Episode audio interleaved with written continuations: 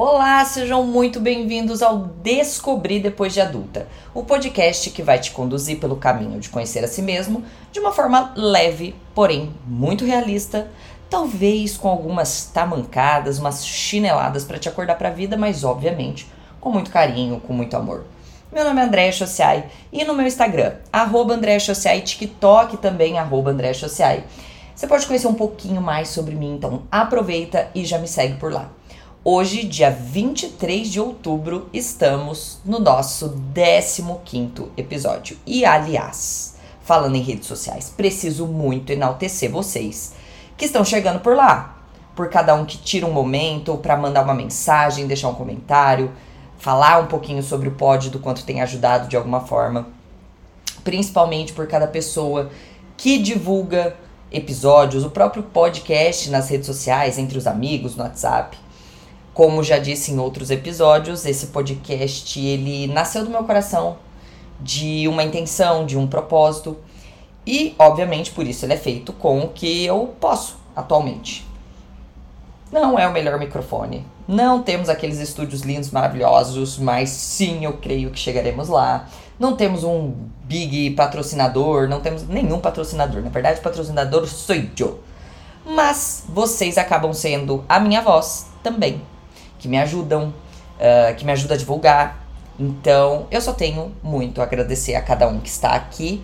Momento fofura passado, chega de fofura. Chegou a hora de tirar os meus tamancos da Lui Lui. E aqui só os cringes 30 mais entender a referência, tá? Daquela taca de madeira que nós pagávamos um rim para morrer de dor no pé com um salto estratosférico, enfeitado geralmente ali acabadinho com uma tornozeleira em cima. Ai meu Deus do céu! Só quem viveu sabe. Então imagina a dor que essa tamanca na sua cabeça. Segura que lá vem, é o momento.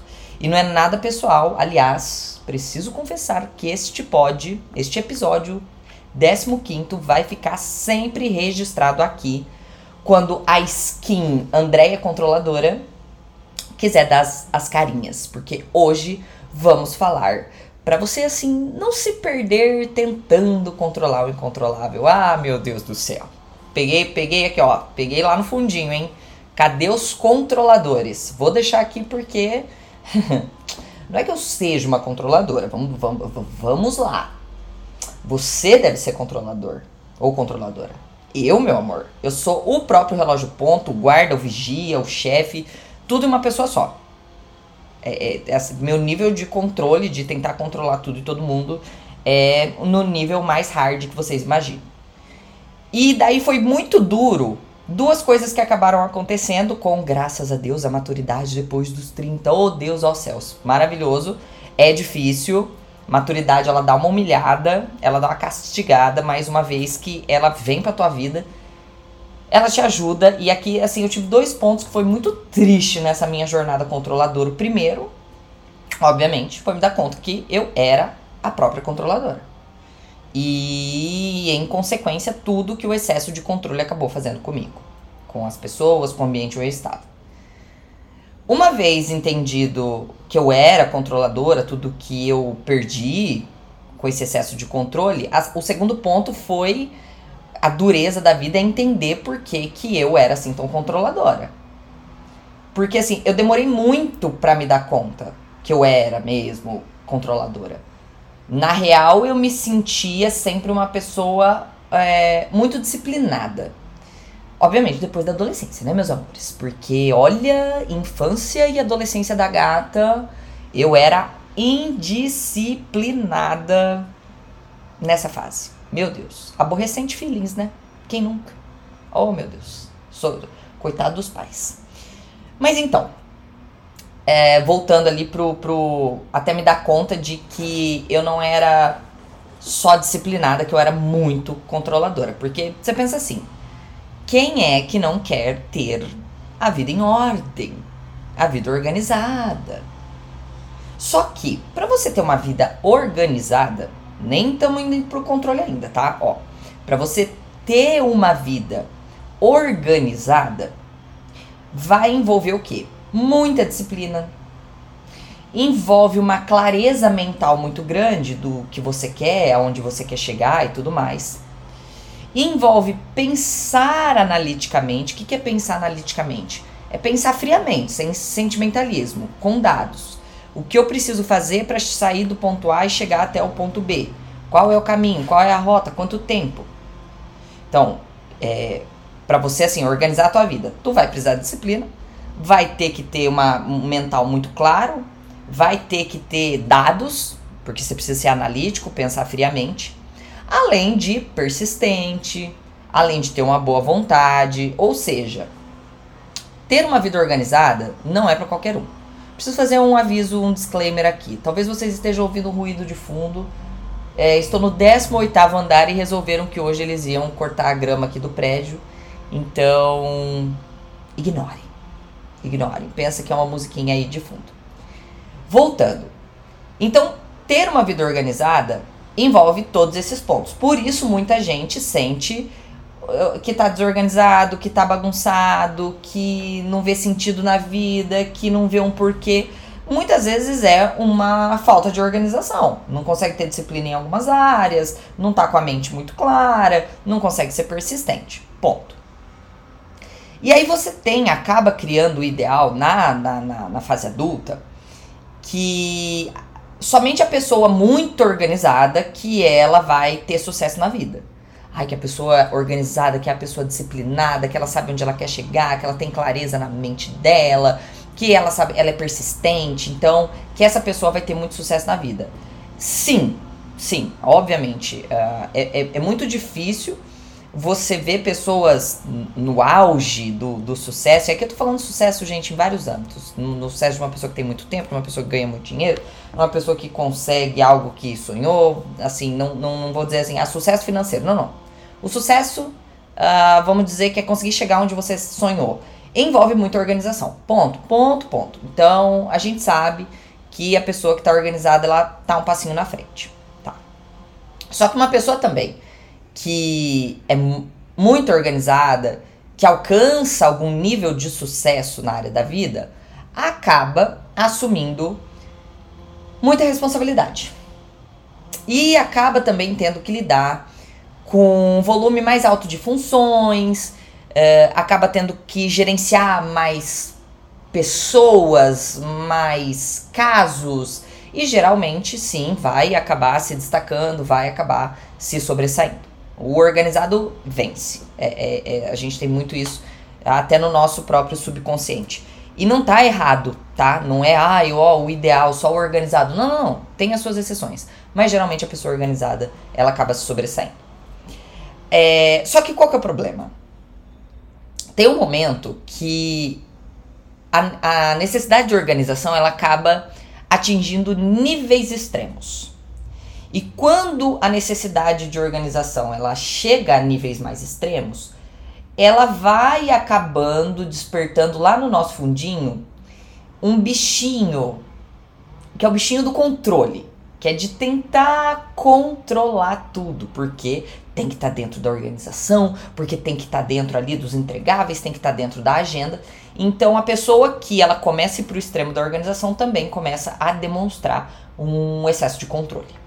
E aí é um controle, um excesso de controle no trabalho, na tua casa, na, na, tua, na tua escola, nos teus relacionamentos, na amizade, na relação amorosa, para que tudo esteja dentro do organizado, do planejado.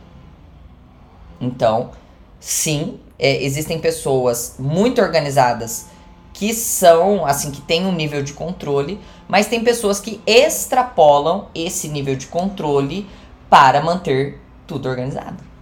E é aí, meu amor, que corre e mora todo perigo.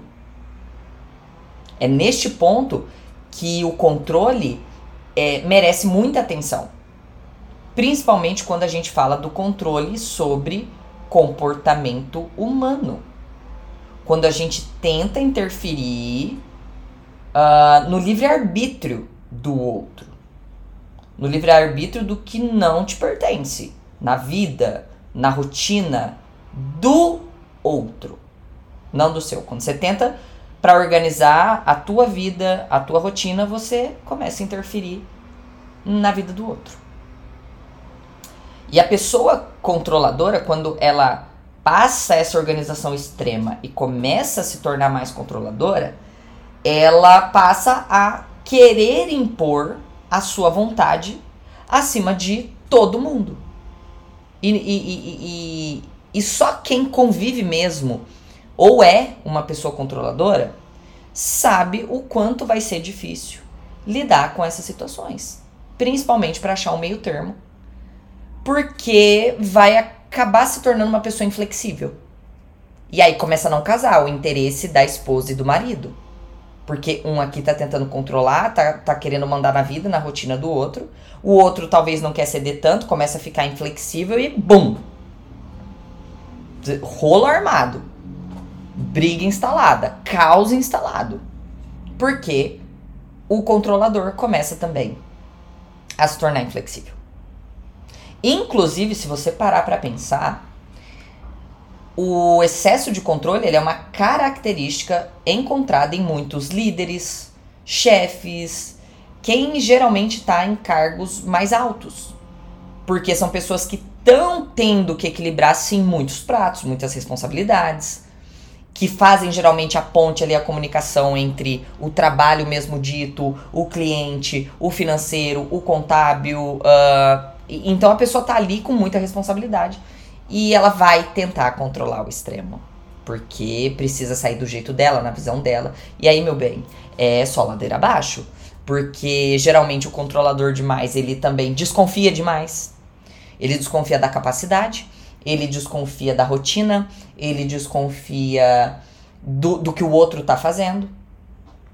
Geralmente a pessoa controladora demais, ela vai agir mais impulsivamente para tomar decisão, porque ela toma decisão sozinha porque tá tudo no controle dela, tá tudo na visão dela, porque na visão dela é melhor. Ela não para nem para ouvir o outro e acaba agindo impulsivamente, toma decisões que às vezes são realmente desastrosas, porque não tem uma segunda opinião, não tem uma segunda visão.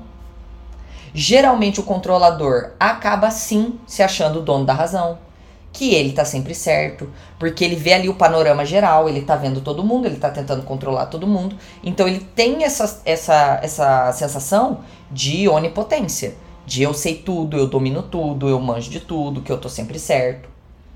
Geralmente são pessoas, o controlador, ele morre de medo do novo, de mudanças, do desconhecido. Por quê? Tudo que é novo, tudo que se apresenta como uma nova solução, uma nova maneira de, de, de, de fazer, é, sai do planejado dele.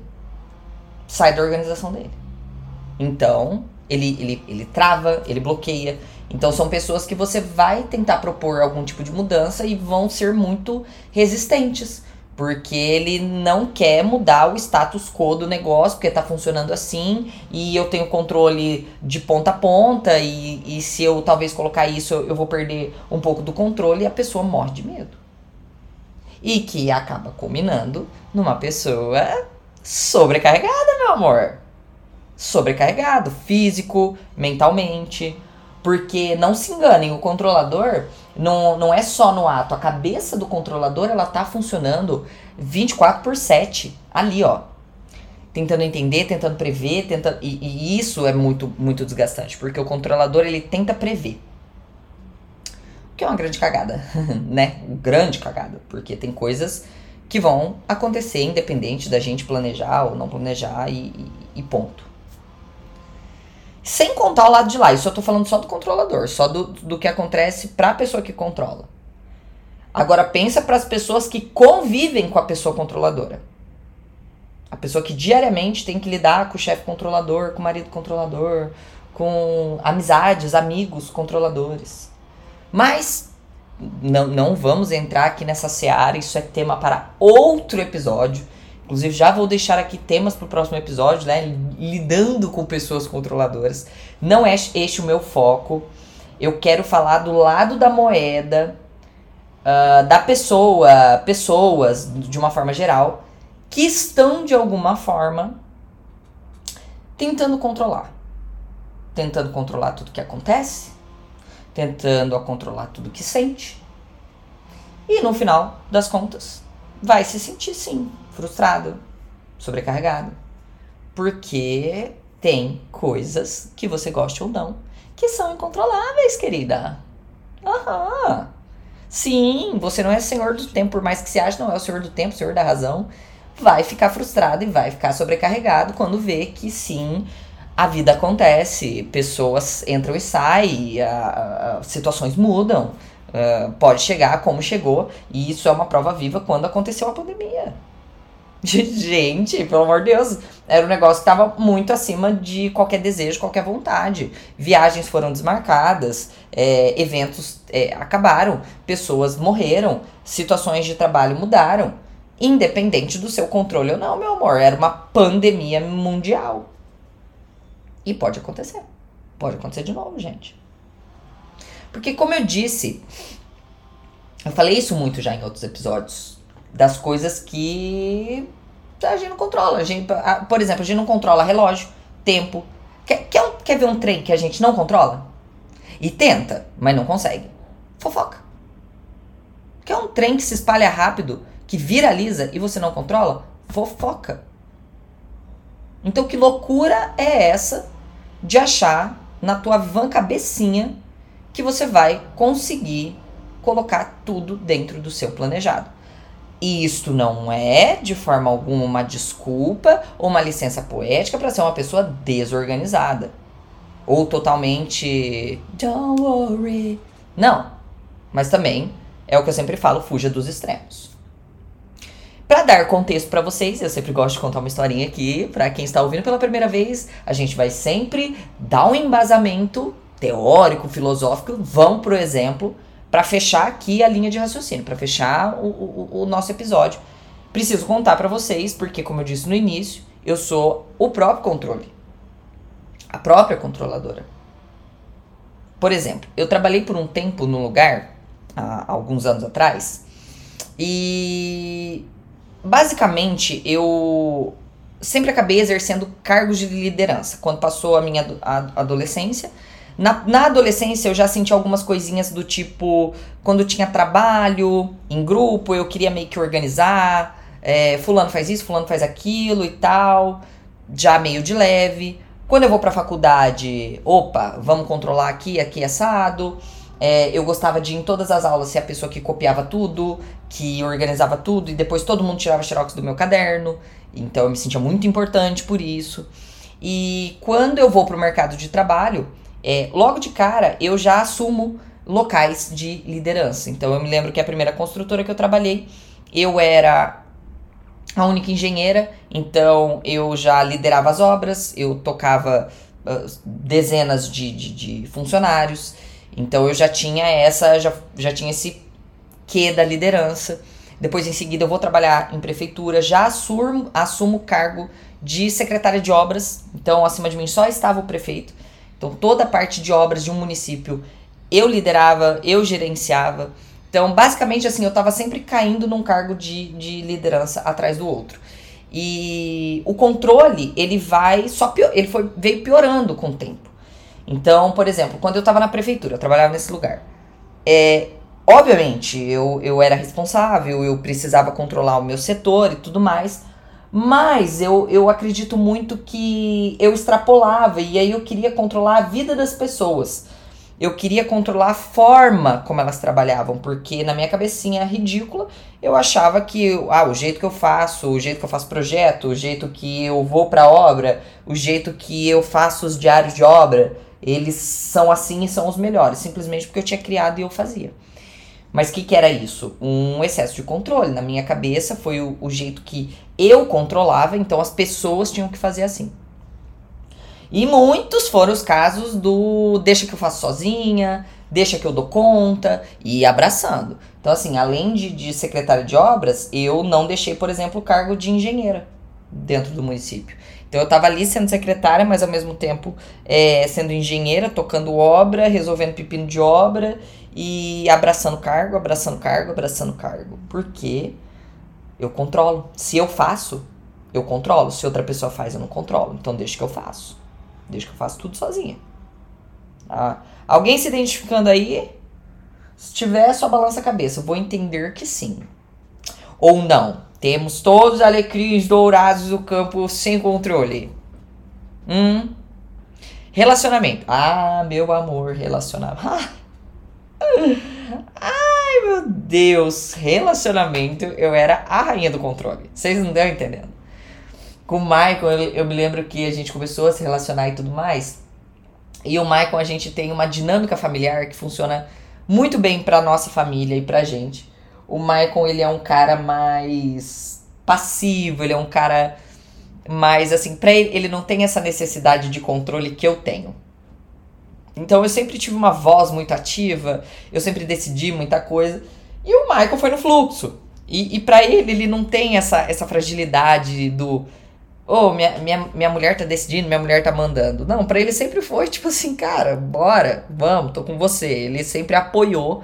E poucas foram as vezes que ele, não, nisso eu mando e tal.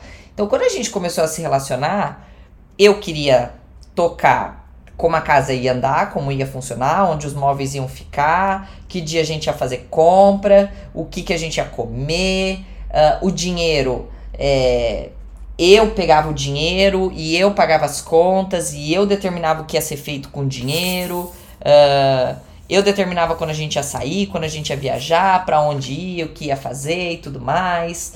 É, deixa que o carro eu cuido. É, e aí eu sei que muita gente vem, ai, nossa, mas você queria ser o homem da relação, você. Não, gente, eu, eu só queria controlar. Ponto.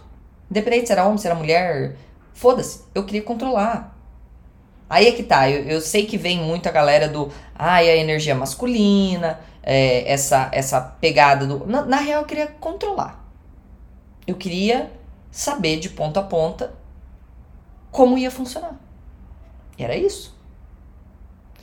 E, e, e é um baque, tá? Quando você se dá conta disso. Quando você se enxerga de fora.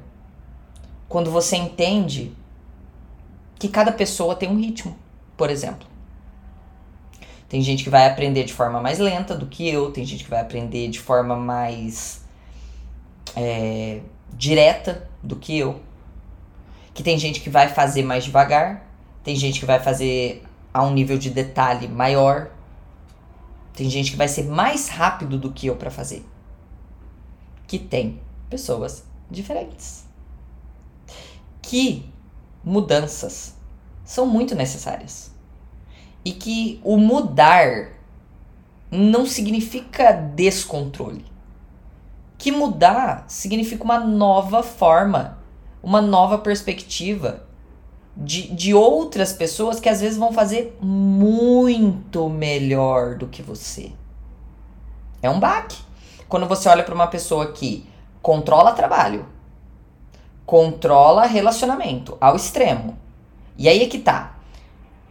Uh, no meu trabalho, lógico, você vai criando inimizades, porque ninguém é obrigado a lidar com uma pessoa super mega hiper controladora e tal. E, e no relacionamento, como o Michael, assim, nunca reclamou, nunca, nunca acabou falando nada, você vai ficando cada vez mais controladora. E é um, um, é um saco quando você se dá conta que, meu Deus, as pessoas são diferentes, que tem um monte de coisa que vai acontecer conforme eu, eu não quero, como eu não planejei e tal. E que talvez eh, talvez não, acaba sendo uma pessoa horrível de estar perto pensando quantas foram as relações que acabaram pelo um excesso de controle, que no final das contas acabou eu tentando controlar ou não. E aí tá, aí você pensa agora. Beleza, André, entendi, entendi, entendi. Não é legal, não me faz bem, me sobrecarrega, acaba com relacionamentos, ferra com o meu trabalho. Fechou. Tô entendendo, tô entendendo. Mas como que eu vou relaxar?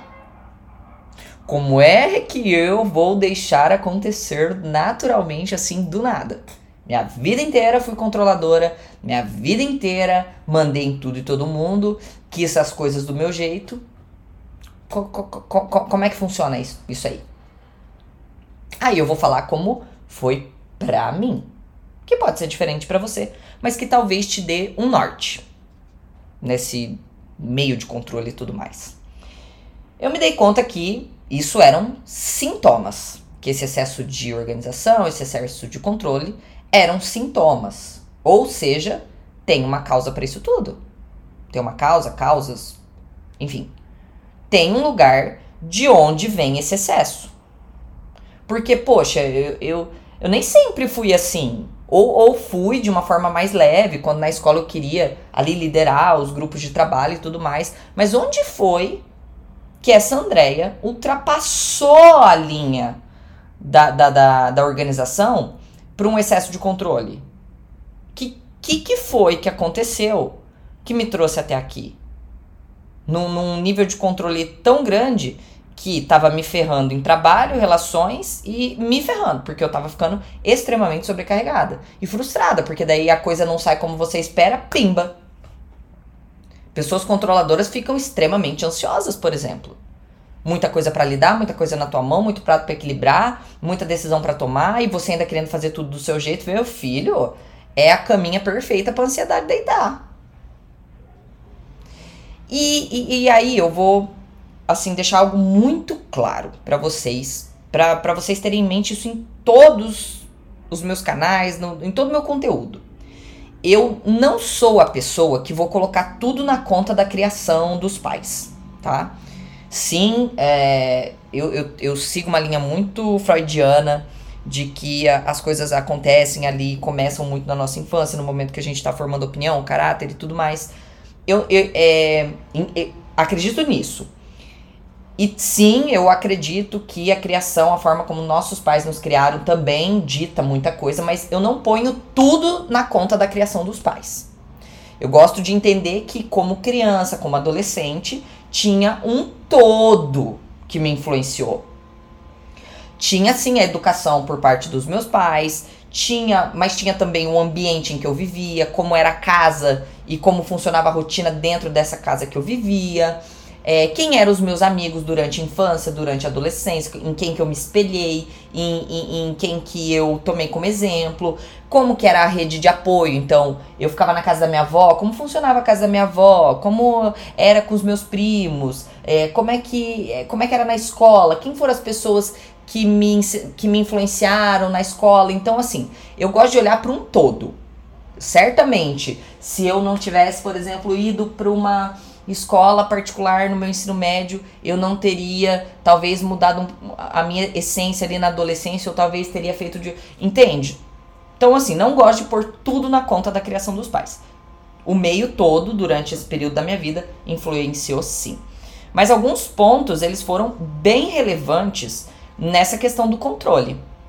O primeiro deles que eu é, custei a enxergar, e com, com muita terapia, com muita com muita essa autoanálise mesmo, sabe? De gastar um tempo olhando para mim, para minha história, é entender que a separação dos meus pais quando eu tinha, por exemplo, 5 anos, minha irmã 3, meu pai vai para um lugar quase 2 mil quilômetros de distância, minha mãe vai para o mercado de trabalho e eu tenho a responsabilidade sobre a casa, sobre uma irmã mais nova, acaba me dando esse senso de controle, de manter as coisas ali, né, sob o meu controle muito cedo. Outro ponto muito importante é o uma criança talvez que se sentiu mais sozinha, porque querendo ou não, a minha irmã mais nova, ela podia ter meu pai longe, minha mãe trabalhando, mas ela tinha, acabava tendo meu acolhimento. Eu eu realmente sinto que não tive talvez esse acolhimento e fui tive que ser mais responsável. É, teve o fato também de que como eu acabava tendo que ser responsável pela casa, pela minha irmã, eu sempre tive muito embate com a minha mãe. Porque quando ela chegava dentro de casa, ela era a controladora, porque ela era a mãe, ela era a mais velha, e eu, no meu subconsciente, era a dona, porque eu que passava o dia inteiro ali, eu que cuidava da minha irmã. Então, eu e minha mãe sempre foi dois galos brigando pelo, pelo terreiro. Quem é que mandava ali, o galo que se batia mais. Então sempre briguei muito com a minha mãe pelo controle. É, acredito sim que o meu, o meu avô, por parte materna, é, deixou a minha avó por outra mulher, meu pai também deixou a minha mãe por outra mulher. Então, de certa forma, nos meus relacionamentos eu sempre acabei tentando controlar para que desse certo, para que também no meu relacionamento eu não fosse trocado por outra mulher. Então, eu, eu tinha esse excesso ali de controle. É, tive desde muito cedo ter que controlar as minhas finanças, porque é, depois ali que eu, que eu me formei, que eu fui morar sozinha, então eu não tinha ajuda dos meus pais. Então tem essa responsabilidade de controlar ali o meu trabalho, as minhas finanças. E ter desde sempre, desde o meu primeiro emprego, um alto nível de cargos altos, cargo de liderança, cargo de responsabilidade. Então, quando você vai somando um pouquinho da contribuição de todos, por isso que eu não gosto de colocar tudo na conta de uma pessoa só, eu acho que é todo esse sistema que, que, que eu vim sendo criada, formada, é, em que eu. em que, que foi a minha referência, acabou me conduzindo para uma postura do deixa que eu dou conta de tudo. Deixa que eu vou controlar as coisas para a vida não me surpreender. Chega de pinote na vida, chega de, de, de tombo. Eu tenho tudo aqui, lindó, na minha agendinha. Vai dar tudo certo. Eu tenho aqui, ó, tudo na minha agendinha, agentinha Andréia Chociai. Vai acontecer do meu jeito e assim vai dar certo, e assim eu tenho o controle, e assim eu vou ter o dinheiro, e assim eu vou ter a condição, e assim eu vou ter a responsabilidade. Coitada, né, gente? Oh, meu Deus. Tadinho, olha assim, ai, bonitinha. Bem intencionada. A gata era bem intencionada, mas coitada, gente. Oh, meu Deus. É o tal do quer fazer Deus rir, faça planos. Tenta controlar tudo. Vocês sabem. A gente sabe. Tem coisa que vai sair, meu, minha linda. Vai sair dos teus planos. E, obviamente, ter me dado conta que eu era essa pessoa, ter entendido a raiz de algumas coisas, porque quando, acho que quando você entende a causa, você acaba hum, entendendo, por exemplo, quando eu penso que, bom, eu vou tentar controlar o meu relacionamento porque assim o meu marido não vai me deixar por outra mulher. Quando você entende o, a, a causa e tudo mais, eu faço uma ruptura, assim, Ó, isso aconteceu com a minha avó, aconteceu com a minha mãe. Por mais que tenha acontecido com duas mulheres que representavam algo da minha vida, isso não quer dizer que vai acontecer comigo. Ponto. Como também pode acontecer. Mas você começa a fazer um pouco de, de, de, de uma leitura mais sã, mais crítica, mais do tipo assim: e se tiver que acontecer, Andréia, vai acontecer. Você controlando a vida ou não, as decisões ou não do seu marido que eu tentar ali ficar controlando tudo dentro da minha casa, é que vai acontecer, que o inesperado pode acontecer. Então assim, óbvio que eu não vou ser e nunca vou conseguir ser a pessoa que larga completamente as rédeas, que dá ali, né, de seu Zeca Pagodinho, do deixa a vida me levar. Obviamente que não. A minha estrutura, as minhas bases mais sólidas, elas foram formadas de uma pessoa que controla. Mas com muita conversa, com os meus aninhos de terapia, com a minha autoanálise, eu fui conseguindo soltar algumas coisinhas. E meu Deus, meu Deus, por exemplo, como é bom hoje deixar Maicon decidir coisas em casa. Ah, como foi bom passar o controle administrativo da casa. Dele falar, ó, oh, temos essas e essas contas, vamos pagar isso, isso, isso, vamos fazer isso, isso, aquilo. Meu Deus, deixar, por exemplo, ele dirigir o carro.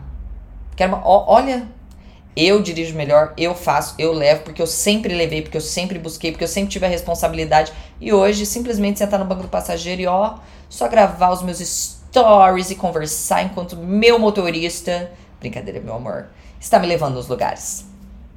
Como foi bom deixar alguns funcionários, eh, eh, os funcionários que eu tinha, lidar com os BOs da forma que eles fazem, que na maioria das vezes acabou sendo muito mais criativo, muito melhor do que se eu fosse tomar para resolver. Então, assim, você não vai deixar de ser uma pessoa controladora, mas o excesso do controle, esse excesso de sobrecarga, esse excesso de ansiedade, esse excesso de medo da mudança, ele pode sim mudar, que não vai ser da noite para o dia. Vai exigir muito parar para entender da onde veio, por que, que é assim. E racionalizar no sentido de não vai ser sempre assim. E independente do excesso de controle, também não vou conseguir decidir se vai ser assim ou não. Uma coisa que me ajudou muito, além de trazer essa lente para dentro de mim, foi sim ouvir muito feedback. Mas feedback de pessoas que eu amava muito, que eu sei que me queriam bem. Não é sair pedindo feedback para qualquer um, não. Era ouvir. Sou muito controladora? Onde você acha que eu sou mais controladora? O que que faz que mais te irrita? Colher feedback sim, mas feedback de gente importante, não é qualquer um não. Não é, não é para qualquer. Ai, meu Deus, desculpa. Engasguei. Deixa eu tomar água aqui. Ai, ai. Não é pra qualquer um, não. De pessoa que nem sabe do teu corre. Então, tenta também é, enxergar pela lente de gente que te ama, que quer teu bem. Só não tenta tampar o sol com a peneira. Você só vai sair perdendo com excesso de controle. Combinados? Espero muito que esse episódio te ajude a soltar um pouco as rédeas, olhar para dentro de si, entender o que você pode entregar, entender que você não vai controlar tudo. Tá bom? Um beijo e te espero no próximo episódio.